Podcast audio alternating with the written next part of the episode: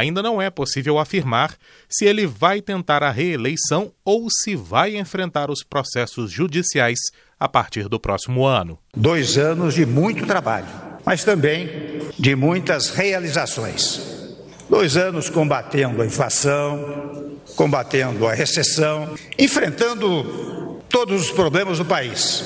Todos nós fomos responsáveis por tirar o Brasil do vermelho e colocarmos o país no rumo certo.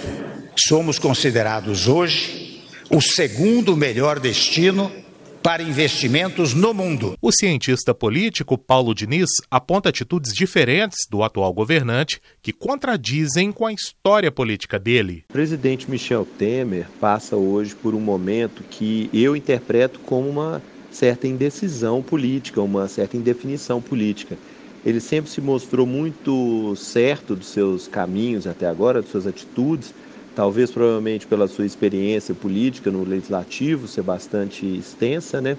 Mas agora ele tem mostrado bastante confusão nesse sentido. Ele até pouco tempo atrás não dava certeza sobre sua candidatura à presidência, depois anunciou a candidatura e recentemente ele retirou essa candidatura.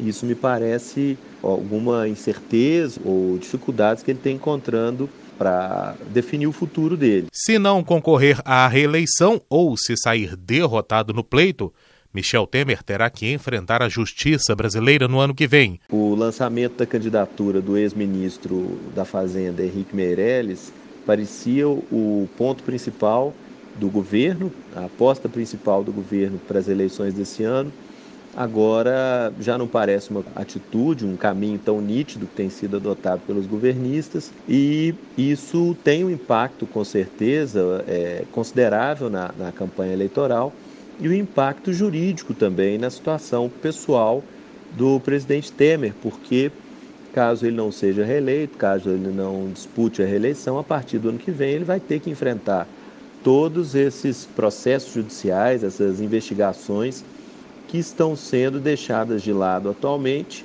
pelo fato de que ele ocupa o cargo de presidente da República. Uma possibilidade dele concorrer à reeleição é o fato de ter, em sua base governista, a maior parte dos parlamentares do MDB, mas, por outro lado, a imagem desgastada nesses dois anos e a baixa aprovação por parte dos brasileiros podem pesar nessa decisão. Repórter Patrick Vaz.